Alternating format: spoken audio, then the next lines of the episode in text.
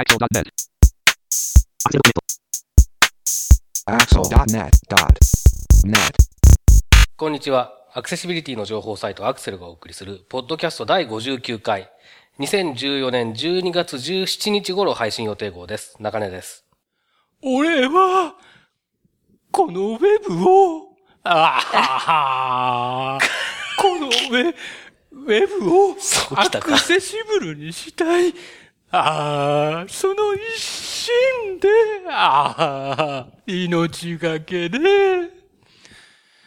大変失礼いたしました。号泣してしまいました。59度目まして、インフォアクシアの植木です。山本泉です。はい、よろしくお願いしよます。ろしくお願いします。ちょっとあの、前回道を塞いだことを後悔するような、道は、この手で切り開け。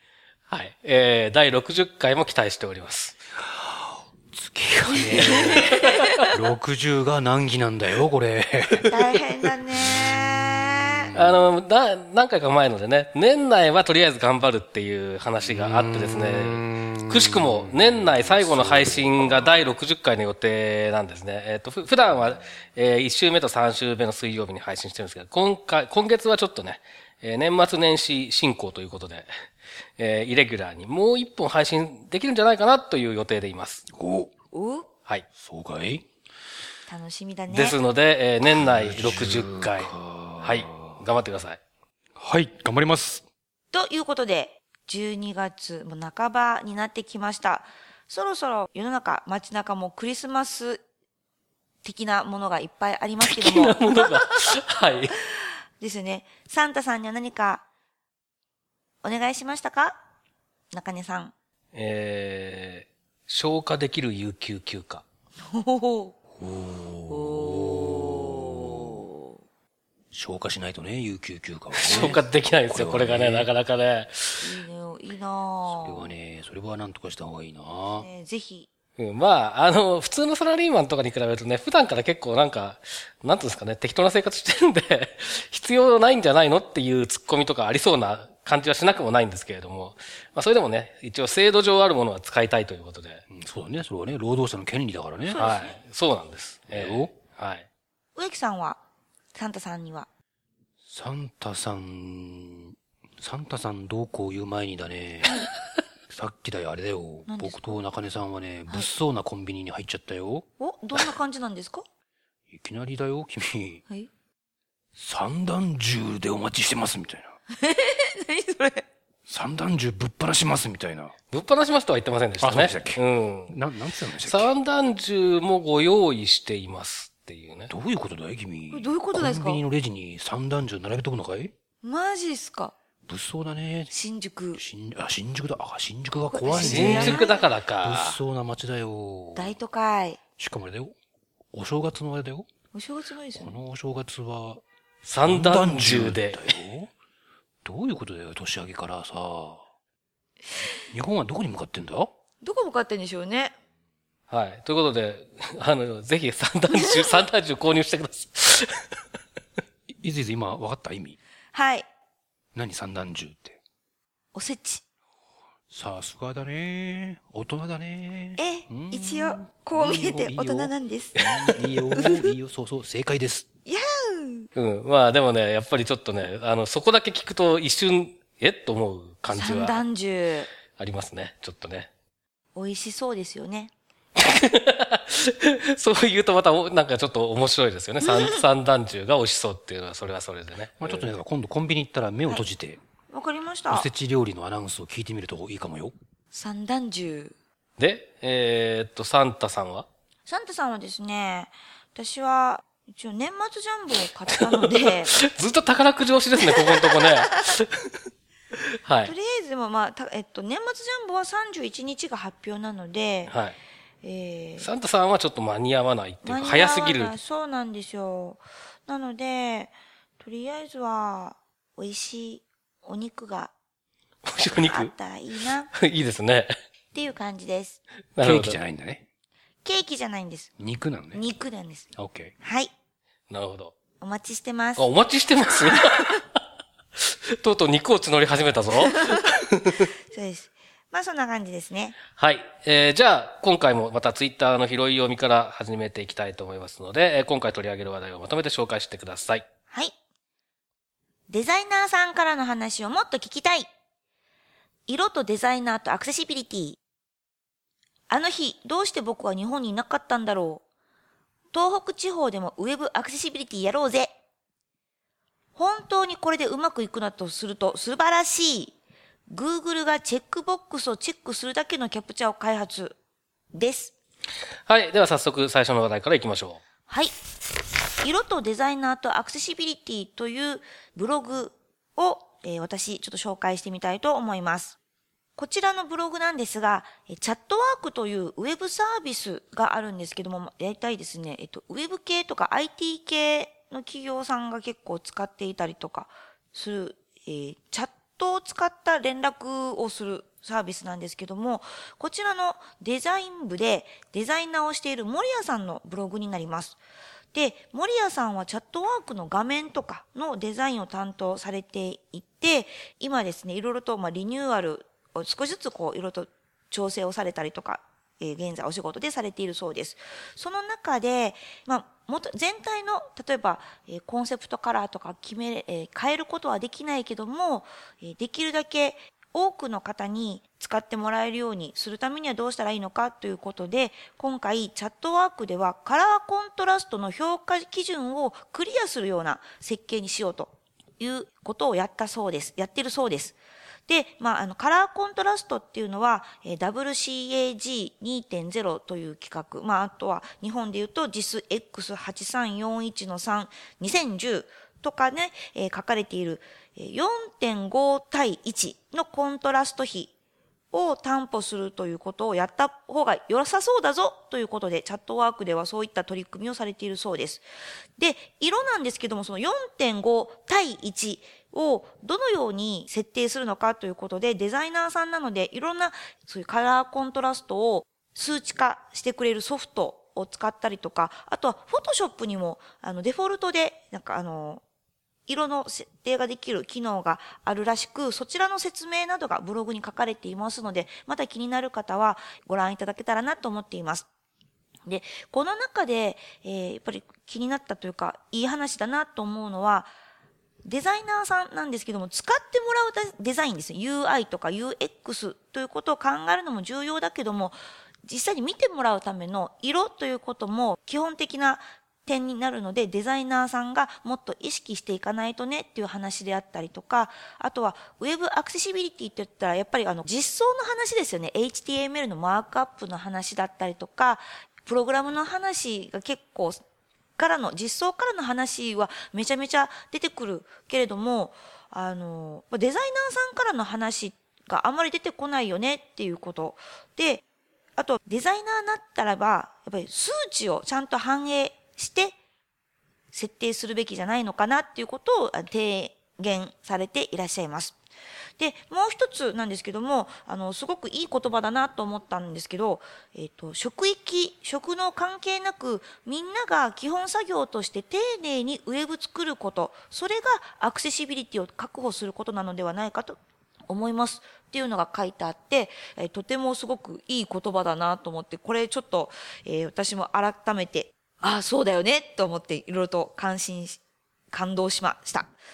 ですね。で、こんな、まあ、ぜひ、すごくいい話が載っていますので、ぜひこれは読んでいただきたいなと思っています。で、えー、このブログの記事、とてもいい話が載ってるんで、ぜひ読んでいただきたいんですが、どうしてもですね、最後の方で、どうしても納得いかないところが一個ありまして、それが、JISX8341 の3 2010は非常にわかりやすい言葉で書かれているので怖いことはありませんっていう記述があるんですよ。で、これはですね、私は認めない。認めませんだって、日本語で書いてるけど、日本語わかんないもん、あれ。およく言ったぞ。そうですね。ちょっと一回、小一時間話してみたいね。これちょっとですね、えっ、ー、と、森谷さん、じゃあ今度、いつかゲストにお呼びして、デザイナー視点でのお話と、あとこれがどこかで わかりやすいところのお話を。初の女性ゲストじゃないか、そうすると。わあ、楽しみ、うんうんえーっと、そうですね。あの、別撮りでね、一回インタビューをね、撮った時に女性一一名さんあそうですね。来ていただいたことがありますけれども、ここに来ていただくっていうのはね、ないんでね。そうですよね。はいあ、フェイス2フェイスでぜひ、2対2。2対2。合コンですね。いいですね。じゃあそこには JISX8341 のさんの本を片手にうん。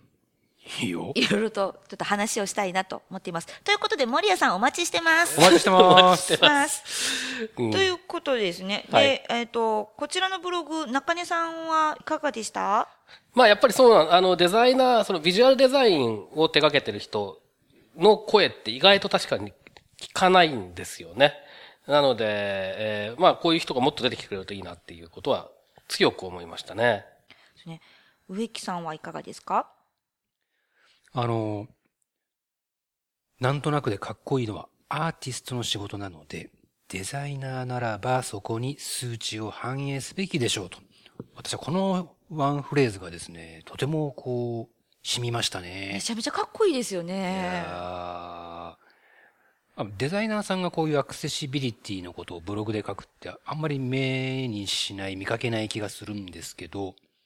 あの、そういう意味でも僕も興味深く読ませていただいたんですが、森谷さんっていうのはこう、人前でプレゼントとかしたりもするのかしら？はい、えっ、と、何年か前に CSS ナイトのデザインの会とか、フォトショップの会で、おはい、登壇されてらっしゃいます。じゃあちょっと一回、登壇もしてもらおうかな。おうん。いや、そうですよね。いいんじゃないですかね、本当に。森谷さん。にデザイナー視点からアクセシビリティを語ってもらうっていうのもいいんじゃないですかね。いい気がするな。しかも、アクセシビリティでは珍しく女性のスピーカーっていうことですからね。そうです。いつも大概、あの、おっちゃん祭りですよね。すいません。なん、なんか言いました今。何？えっと、あんだって男前祭り。あんだってなんか、なんか僕今、自分より年上の人におっちゃんって言われた感じがするんだけど、それ気のこんな、私は、何も言ってないよ。言ってた、言ってた。言ってた、言ってた。でも、あれですね、こそれこそ、えーっと、この後ちょっと告知しますけれども、今度のイベントとかね、もし巻き込めたらいいかもしれないですよね。いい話だ。なるほど。ね。そうですね。そうだね。ということで、じゃあ、あの森谷さん、お待ちしてますし、えっ、と、とりあえず待っててください。そうですね。連絡しますうん、そうですね。お待ちはしません。どっちかっていうと。はい、どちらかというと、あの、あの待ってろ。お迎えに上がりますと。なんて乱暴なポッドキャストだ。ということで、えー、そんな感じです。はい。はい。では、続きまして、植木さんがピックアップした、東北地方でもウェブアクセシビリティをやろうぜというのですけども、こちらお願いします。はい。こちらはですね、Web アクセシビリティアドベントカレンダーの7日目の記事になるんですが、えっと、去年からアドベントカレンダーで Web アクセシビリティをテーマにしたものが、これはあの、ポッドキャストにもゲストに来ていただいたことがある三井リンクスの木立さんが作られて、今年2年目なんですけども、まあ、1日1つのもうすでに10個以上公開されてるんですが、その中で、えーと、一番僕が興味を惹かれたというか、皆さんに紹介したいなと思ったのは、この東北地方でも Web アクセシビリティやろうぜというタイトルのブログエントリーです。で、これ仙台で働く Web デザイナーの男性の方が書いてらっしゃるんですけれども、まあ、仙台にお住まいだということで、もう3年半以上前になるんですね。東日本大震災がありましたと。で、まあちょっと読んじゃいますけど、あの時はインターネットをつなげるためには特定の場所に行かなければならない。そもそも電気がない。暖房がないし寒いから手がかじかんで携帯電話なんて操作してられない。だから情報を素早く確実に見たいという気持ちが多くありました。ふんだんに画像を使ったコンテンツなどは重くて、電池ももったいないので見てられず、被害状況が PDF で公開された時は PDF が開けない環境だったので諦めたりっていうようなですね。これは、現場からの声ですねあの本当に被災地で被災された方だからこその体験談だと思うんですけれども、あの、まあ僕も仙台には実は何かと縁があってですね、まあ、年に何回か行く機会があるんですけれども、今年も9月に僕趣味で自転車のロードバイク乗ってるんですけど、ツールド東北という、被災地をロードバイクでみんなで走るっていうロングライドイベントがあって、まあ、それに参加して、実際に石巻からこう、海岸沿いの道をこう走らせてもらったんですけど、まだまだやっぱり被災したまま残っているところも見受けられましたし、まあ復興をもっともっとなんで急がないんだろうって思ったりもしたわけなんですが、やっぱりその、まあこういう地震とか津波とかにかけて今年はこの間は火山が噴火したりですとか、台風とか大雨とか大雪とか、あの、いつどこでそういう災害に巻き込まれるか被災するかってわからない感じだと思うんですけれども、まあ、その時にやっぱり情報収集とか情報交換、情報共有するときに、やっぱウェブってもう欠かせないツール、メディアじゃないかなと思うんですよね。で、まあ、そこでまあやっぱりアクセシビリティっていう話にこう当然なってくるわけなんですけども、その東北地方は Web アクセシビリティの重要性を体感したはずっていうような見出しもエントリーの中にはあるんですけれども、最後の方でこの方は Web を良くするためにどんなことができるんだっけっ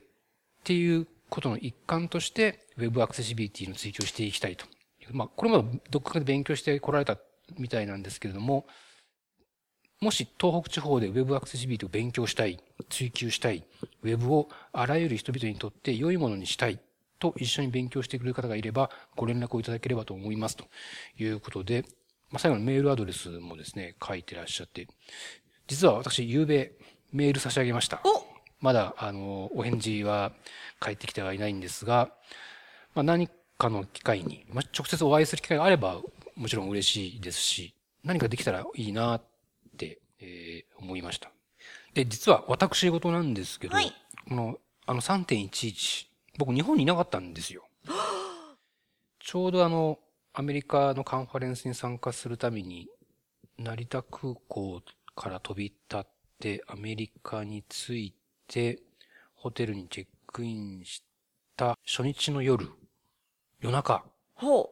に、携帯、スマホが、なんか、尋常じゃない音で、なり、キュインイン。なりまくりましてですね。なんだなんだなんだとなって。で、慌ててこうテレビをつけたら、CNN とかで、なんか、日本が大変だみたいなことをやってるわけですよ。で、まあ、えー、結局帰ってきたの10日後ぐらいだったんですけど、まあ、あの、その時も日本にいなかったって何か意味があるのかなと、まあそれはおいおい何かわかるだろうなと思いながら3年半、未だにこうその意味が見つけられずにいるんですが、まあそんなこともあってですね、ちょっとこの東北地方で Web アクセシビリティをという思いにちょっと強く賛同したと言いますか、まあ僕はちょっと手を挙げたいということでメールしたんですが、もしあのこれ読んで僕も私もっていう方がいらっしゃればですね、これぜひ一緒に手を挙げて、まあ、何ができるかわからないですけど、何かできたらいいな、というふうに思いました。はい。こちら、中根さん、いかがですか？あの、まあ、まずその、実際にその、インフラとしてのウェブの重要性っていうのを、まあ、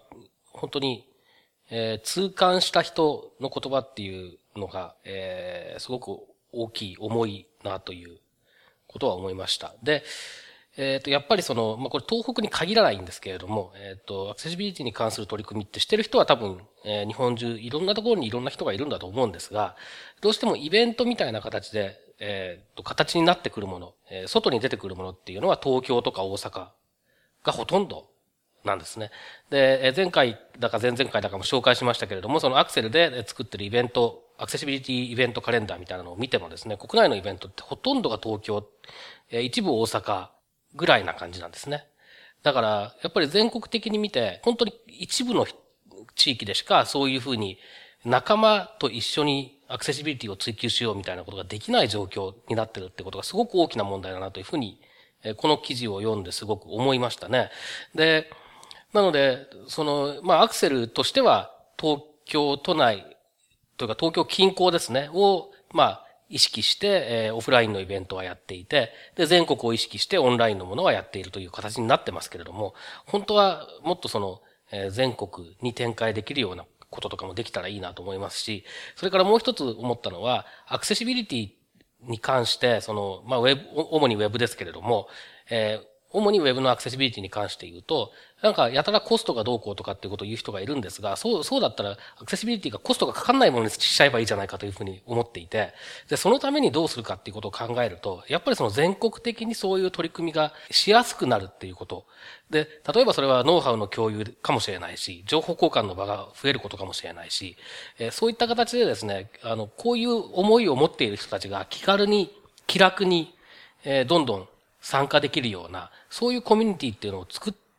ていかなきゃいけないっていうか、僕はもうこういうアクセシビリティっていうキーワードで活動するようになって15年ぐらいやってるわけですけれども、そういうところをそれなりに意識していたつもりなのに全然できてなかったんだなっていうことはすごく反省しましたね。はい。まあ、このように私もそうですけど、話を誰かとしていろいろと情報共有したりとか、あと考え方をいろいろとまとめたりとかっていうのがあると思うので、ぜひ皆さんも連絡をしてみたりとか、あとそういう自分たちの近い地域とかでも、勉強会まで行かなくても、なんかいろいろとね、あって、あるのもいいんじゃないかなと思います。Google がチェックボックスをチェックするだけのキャプチャーを開発というのを、え、中根さんが拾ってましたよね。はい、こちらどんな内容ですか？はい、えっ、ー、と、キャプチャー、えー、CAPTCHA ですね。キャプチャー。キャプチャー。キャプチャーです。キャプチャーじゃなくてキャプチャーです。キャプチャーか。はい。チャプチャーではないんです。だいぶ違います。キャピキャピあの、こちら、こちら食べられない方、あの、全然食えないやつなんで。で、まあ、あの、まさに、キャプチャーっていうと、もう、僕なんかもそうですけど、視覚障害者からすると食えないものの代表みたいなウェブで使われている仕組みですけれども。えー、っと、正式名称は、なんだっけ ?completely automated public turing test to tell computer and humans apart かな？まあなんかそんなんですよ。えっと、要するに、えー、アクセスしてきた人が本当に人間かどうかを判断するためのテストということで、具体的には、あのなんか、えー、歪んだ文字を読ませさせられて、えー、入力しろって言われる、あれです。あれですよね。はい、あれです。で、えっ、ー、と、視覚障害者の場合は、当然、えー、まあ、ロービジョンの人だとね、読める人もいるかもしれない。ロービジョンだと見え、ちょっと見えるけど読めない人もいるかもしれない。全盲だとどうにも読めない。ということで、Google は、えっ、と、Google がですね、リキャプチャーっていう、えー、まあ、サービス、ウェブ上のサービスを提供していて、これを使って、えキャプチャーを実装している、えサービスっていうのは世の中いっぱいあるんですね。で、このリキャプチャーの、多分これオプションだと思うんですけれども、で、その、音声キャプチャー、オーディオキャプチャーっていうのを使えるようになってるケースというのも結構あります。で、これの場合は、えっ、と、ちょっと聞きづらい音声で、えっ、と、これ、設定、ブラウザーの設定とか、あとサービス側の設定にもよるんだと思いますけれども、え日本語または英語の音声で、まあ、数字が読み上げられて、で、それを入力して、画像を見て入力したのと、の代わりにするっていう、そういう、まあ、あの、対策が取られているんですね。そうすると一応、まあ、目が見えない人でも、え理論上は、キャプチャーを突破できる。えそういうふうになっている。まあ、で、見え、見えなくて聞こえないとどうにもならないっていう問題はまだ残ってます。これに関して言うと。ただまあこのオーディオキャプチャーが使えないところっていうのもいっぱいあって、そういうところは画像だけなので、そうするとなんか、まあ僕らなんかは突破できない。まあ、あの、また別のウェブサービスとかうまく使ってそういうのを解析したりとかするんですけれども、なかなか、まあ、めんどくさいんですね。で、というのが今までの状況だったんですが、今回 Google がその reCAPTCHA っていうそのサービスに組み込んだのが、 No CAPTCHA reCAPTCHA っていう新しい機能で。なんかもうじゃなくてじゃなくてって感じですね。そうそうです。 No CAPTCHA reCAPTCHA っていうのが、を新しく組み込みましたと。で、これは何かっていうとですね、えー、ユーザーに見えてるところには、あの、I am not a robot みたいな、そういう僕はロボットじゃないですよっていう、そういうテキストの横にチェックボックスが一個あるだけなんですね。で、これをチェックして、えー、やると、もうそれでキャプチャーを突破したことになるっていう不思議なものなんですね。で、当然、単純にチェックボックスがあるだけだったら、普通にいわゆるロボットですね。あの、そういうスパムアカウントとかを作るようなロボットなんかも、勝手にチェックして突破できてしまうことになるわけですけれども、チェックした瞬間になんか裏で何かが動くんですね、これね。JavaScript かなんかで。よくわかんないんですけど、仕組みは。で、それで多分、なんかブラウザーの情報だったりとか、そういうのを取って、それを解析して、ロボットである可能性が低いと判断された場合には、そのまま突破できる。そうじゃない場合には従来のキャプチャーが登場するっていうことになってるらしいんですけれども、えっ、ー、と、ちょっとそれ以上のことについてはちょっと調べた感じでは分かりませんでした。具体的に何を調べているのかとかっていうのは分かりませんでした。で、すでにこれワードプレスのサポートとか、あとスナップチャットっていうサービスのサポート。このあたりでこの機能が実用化されている実際に使われているっていうところがあったので、ちょっと試してみたんですけれども、えっ、ー、と、なんと、何度やっても僕がロボットである可能性は低いと判断されるらしくて、チェックボックスが単にオンになっただけで終わってしまうので 本当にうまくいくのかどうかよくわからないっていう。ただこれで本当に今までのキャプチャーの代わりになるような効果が得られるんだったら、こんなに素晴らしいことはないっていうのが、まあ、正直なところで、えっ、と、今後どういう風になっていくのか期待したいっていう反面、これ、多分 JavaScript が使えないとどうにもなんなくて、結局今までのキャプチャーが出てくるんだろうなとか思ったりもするので、えっ、と、具体的にどういう環境でどういう風にうまくできるのかできないのかってことが知りたいなと思う反面、それを公開してしまうと多分ロボット側が対応してくるので この辺はなかなか難しいところだなというようなことも思いました。が、いずれにしてもちょっと最近としてはですね、非常にいいニュースだなというえー、心温まらないけど、えー、心が明る明るくなるニュースだなと思いました。これ、えー、植木さん、はい、ご覧になっていかがですか？あの、Google は Google でアクセシビリティチームみたいなのがあって、実は、もう7、8年前ですかね、やっぱりあの、毎年3月に開かれている C さんっていうカンファレンスで、Google が初めて参加してきて、初めてプレゼンをやった時に僕も参加してたんですけど、その時にもキャプチャーをテーマにしたプレゼンテーションをやっていてですね、当時はロボットじゃないっていうことを確認する手段として音声キャプチャー。うん、音声で機械が聞き取れないようにいろんなこう雑音とかノイズとかを入れたりなんかして、で、音声バージョンっていうのを完成させました、みたいなプレゼンをやってたんですけど、まあ、その音声キャプチャーってまあ変な、一応余談ですけど、逆にノイズ入りすぎてて、聞き取れないんだよね。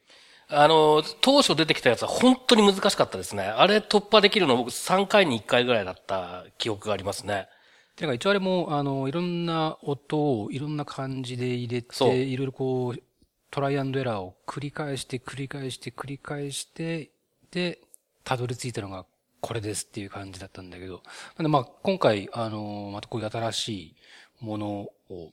出してきたということで、これは、なかなかこれもアクセシブルと言っていい感じなんですかね。いろんなそのユーザーがいますが。まあとりあえずこれ、その、チェックボックスチェックするっていうところに関して言うと、使ってるユーザーエージェント次第だとは思うんですけれども、普通のブラウザー使ってる分には多分問題ないので。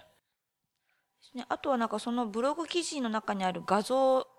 そのキャプチャー画像を見てみると、あの、チェックボスが結構大きいですよね。そうだね。はい。なので、なんか、例えばマウス操作じゃなくても、例えばタッチデバイスだとしても、タップしやすい大きさにはなっているなっていうふうに思いました。うん、まあで、あの、そういう意味で言うとさっき言ったように、オーディオキャプチャーでは対応できない、えー、視覚と聴覚に両方障害があるようなユーザーも、これだと基本的には問題ないわけですよね。だから、今までカバーできてなかったところがカバーできる可能性が高い。ただまあ、何らかの、えー、事情で、これは、あの、えっ、と、なんだろう、えー、基準がわからないのでな、そういうことがあっても不思議じゃないんですけど、何らかの事情で、人なのに人じゃないって判断されちゃうと、今までのキャプチャーが出てきちゃうので、そうすると、また、やっぱり、同じような問題は残ったままになるんですけど、それが出、発生する可能性が、まあ今までよりははるかに低いってことだと思うので、やはりまあアクセシビリティ的には向上っていうふうに考えていいと思うんですけどね。ということで、ツイッターの拾い読みは以上です。はい。じゃ続きまして、来年の話をすると、鬼が笑うとよく言ったもんですが、まあ、えー、12月ですし、来年の話をちょっとしてみようと思います。アクセルミートアップ008開催が決定しましたお日にちは2015年2月11日、平日のようなふりをして、建国記念の日、祝日に行います。もしくは、私の奈良に住んでる兄貴の誕生日です。おめでとうございます。知りません。そんなの知りません。はい。今回のミートアップのテーマなんですけども、中根さん、何を予定していますか？はい。えー、っと、過去にご好評をいただいて、2回もやったことがあるんですけれども、ご好評だったこともあってですね、もう一回やってみよう。懲りずにもう一回やってみようということで、集まれアクセシビリティビギナーズ2015ということで、アクセシビリティに興味はあるんだけど、今一つよくわかんないなとか、前やったことがあるんだけど、ちょっと最近どうなんだろうなとか、そういった方を対象にですね、アクセシビリティの基本的なことをご紹介しようというような企画を考えております。はい、ということで、えっ、ー、と、まだ、まあ、内容は、えー、ざっくりなんですけども、えー、ビギナー向けをテーマにしようとしています。はい。えっ、ー、と、過去2回はね、だいたいこれ4月の下旬とか、そういうタイミングでやってたんですけど、今回はちょっと早くやって、4月以降、そういう知識が必要になるかもしれないぞっていう方に、えあらかじめ寒いうちから勉強していただいて、まあ、勉強していただくっていうのもなんかおこがましい感じですけれどもね、えー、そういうチャンスにしていただければ、きっかけにしていただければなというような思いで、ちょっと開催時期をいつもと違うタイミングにしてみました。はい。まあ、ということで、会社でクライアントに聞かせたいとかですね、あと社内で情報共有したいという方とか、ぜひ2月11日、ぜひ今のうちからカレンダーチェックして開けといていただけたらと思っています。はい。えっ、ー、と、詳細はですね、えー、今後またサイト上、それからポッドキャストの中、メールマガジン等で、えー、決まり次第、どんどんと出していきますので、ぜひ、興味を持っていただいた方は、あの、チェックしてください。先生。何でしょう、はい、会場が決まりました。おー。どちらですか？東京都中央区は晴海にございます。メンバーズさんのスカイラウンジでございます。おーあそこはとてもあれ景色がいいんですよね。東京ベイブリッジが見えますよ。そうです。あとは、オリンピックな。そうです。2020年のオリンピックがまさに開催される、ただ選手村ができるんじゃなかったかな？ですよね、なんか。その晴海ですよ。晴海ですよ。はい。えー、ぜひとも、皆さん。とてもあの、素敵なえー、イベントスペースといいますか。なぜか、片やソファー、片や座敷。お座敷というですね。ちょっと風変わりな。うん、風変わりですね、あそこね。でも、シャレオツな空間でございまして、これはメンバーさんに無理を言って、休日を開けていただきました。ということもありますので、ぜひ、2015年2月11日水曜日だけど祝日。そして、兄貴の誕生日。に、えー、皆さん、春見でお待ちしています。お待ちしてます。お待ちしてます。じゃあ、もう一つ、中根さん。はい。コメントを、ポッドキャストの配信ページにいただいたので、これを最後にちょっと紹介して、えー、おきたいということですね。はい。アクセルの、えー、ポッドキャストの中のサイトワールド2014特集。2014特集。第4回のところですね。新潟大学さんとのインタビュー、ところで、えー、神山さんからですけども、コーチシステム開発が圧倒的っていうのが印象的でした。以前はそれこそ95リーダーでしたよね。というコメントなんですが、これどういった話の内容だったんですか？えっ、と、詳しくはインタビューを聞いていただくのがいいんですけれども、まあ、スクリーンリーダーどういったものが使われてるかっていう調査で、えっ、と、PC トーカーというね、コーチシステム開発が作っているものが、シェアがすごくやっぱり伸びていると。で、えっ、と、コメントにもありますように、昔は95リーダー、98リーダー、XP リーダーっていうのが、えー、すごく、えー、人気があった時代もあったんですけれども、まあ、それがだいぶ変わってきて、今は、まあ、圧倒的に PC トーカーっていう状態になってますよというのが、まあ、確かに、確かに話してても印象的でした。おこれは、植木さんもお仕事をしていて、PC トーカーが結構たくさん出回ってるなっていう体感的にあったりします？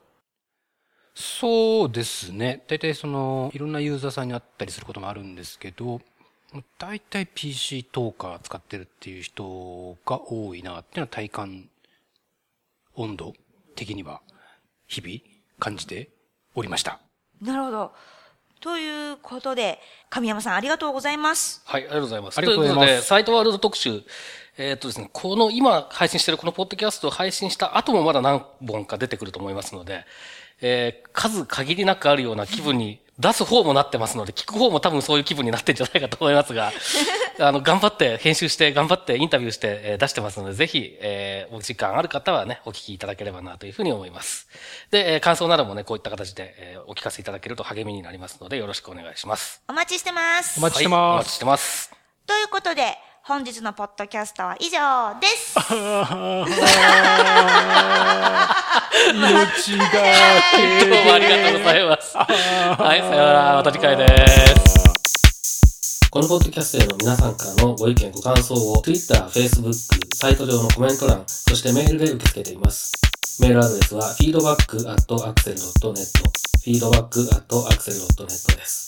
なお、いただいたコメントなどをポッドキャストの中でご紹介する場合があります。それではまた次回。も大概、あの、おっちゃん祭りですよね。すいません。なん、なんか言いました？今。何？えっと、